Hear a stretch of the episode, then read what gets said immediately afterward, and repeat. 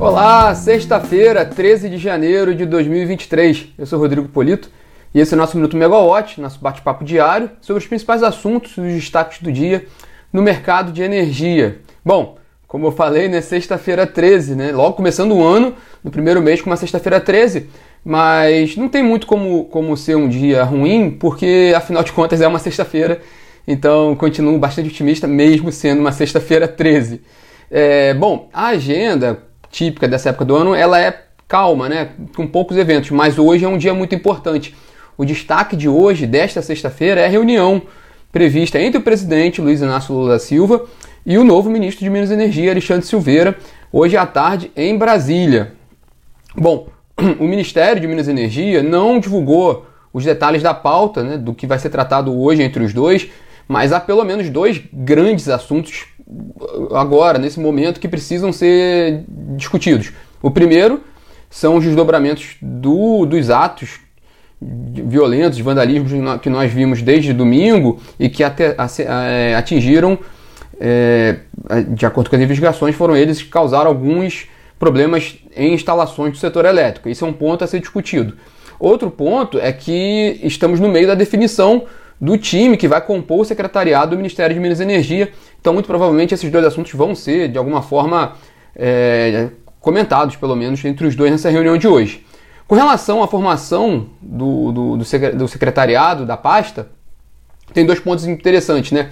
O primeiro é que é muito bom é, é ter essa reunião hoje, porque sinaliza com uma possibilidade de, de desfecho, para a gente ter logo a definição oficial dos nomes que vão ocupar as principais áreas do, do Ministério de Minas e Energia. O segundo ponto é um pouco mais, gera um pouco de incerteza, que é o quanto que o fator político vai interferir na definição desse time que, em tese, é importante que seja técnico, com bastante conhecimento e bastante diálogo com os agentes do setor, porque muitos dos assuntos são tratados pelos secretários, né? Os secretários que estão ali na linha de frente com o mercado para levar pontos ali para, a política energética a ser discutida com o ministério, com o ministro e com o presidente. É, a definição da, desse time de secretariado do Ministério de Minas e Energia é muito importante para o governo começar de fato a trabalhar no setor elétrico e também para participar de forma mais ativa no, na gestão dessa crise criada sobre os ativos do setor elétrico. Quem está, com, quem já, quem está lidando, quem está dando as cartas nesse momento é a ANEEL, conforme a gente falou também aqui no Minuto Megawatt. É, hoje também tem a divulgação pelo Operador Nacional do Sistema Elétrico da revisão do PMO de janeiro. Lembrando que as projeções mais atuais são de uma carga de 71.630 megawatts médios no Brasil em janeiro, é, que é representa uma queda de quase 1% em relação a janeiro do ano passado. Também tem, pegando só o Sudeste e Centro-Oeste, a expectativa de, de afluências no mês de janeiro está quase 20% acima da média histórica para, para essa época do ano no Sudeste Centro-Oeste. Isso é muito bom.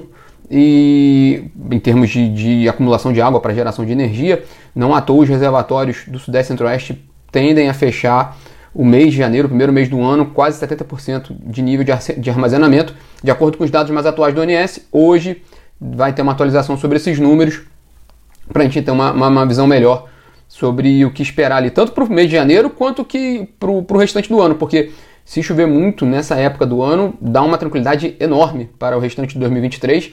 As sinalizações são muito positivas, seja pelo, pela indicação de um PLD baixo ao longo do ano, seja pela bandeira verde, que tende a ficar nessa, nesse patamar ao longo do ano, se não houver muita, muito, muito contratempo ao longo do ano.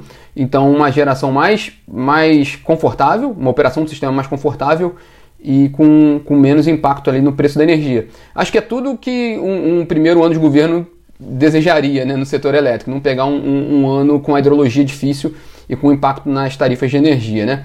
Bom, ainda na área econômica, hoje o ministro da Fazenda, Fernando Haddad, tem uma reunião agora pela manhã com representantes de bancos e tem gente grande nessa reunião. Tem o, o Bruno Funchal, do Bradesco, tem o Joaquim Levi, do Safra e o Mansueto Almeida, do BTG Pactual, entre outros representantes de bancos. Então, uma reunião importante, um dia depois da, do, do, anúncio das primeiras medidas econômicas do governo federal, que a gente também comentou no Minuto Megawatt de ontem, mas que ainda, são, ainda é num, num, num cenário mais fiscal, questão de, de, de arrecadação e menos detalhes sobre o mercado de energia e também o mercado de petróleo e gás.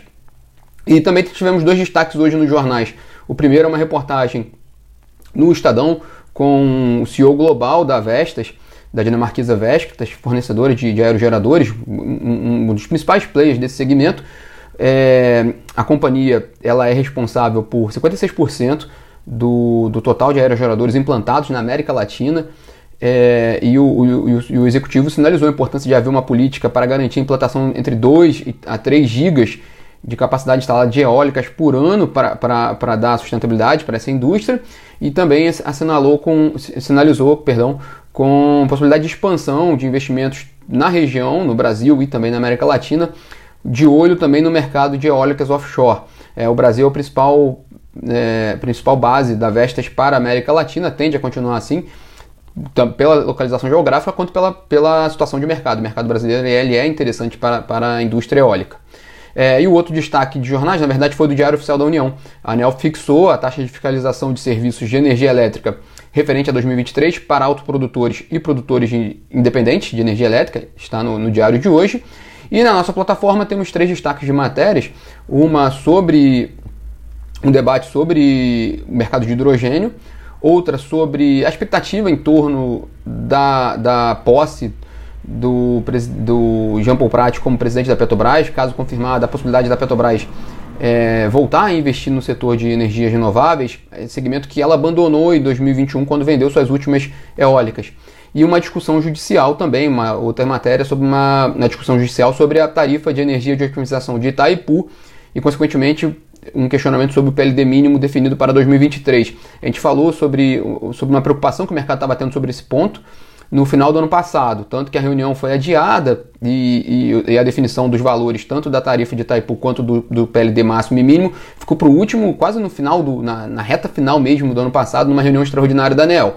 É, bom, todos esses detalhes que eu coloquei aqui, que eu passei para vocês, estão na plataforma megawatt.energy, basta vocês entrarem lá para conferir e também no aplicativo. E também atualizações ao longo desse dia de hoje, principalmente com relação a essa reunião do ministro com o presidente Lula, o que pode, o que possa vir de, de, de anúncio depois dessa reunião, enfim, tudo que vier ali de desdobramento a gente traz para vocês, tanto na plataforma quanto no aplicativo. E desejo também a todos um ótimo final de semana, uma ótima sexta-feira. Lembrem-se, é sexta-feira 13, mas é uma sexta-feira, né? Então descansem bastante. Segunda-feira a gente está de volta aqui às 9 horas da manhã. Tchau, tchau.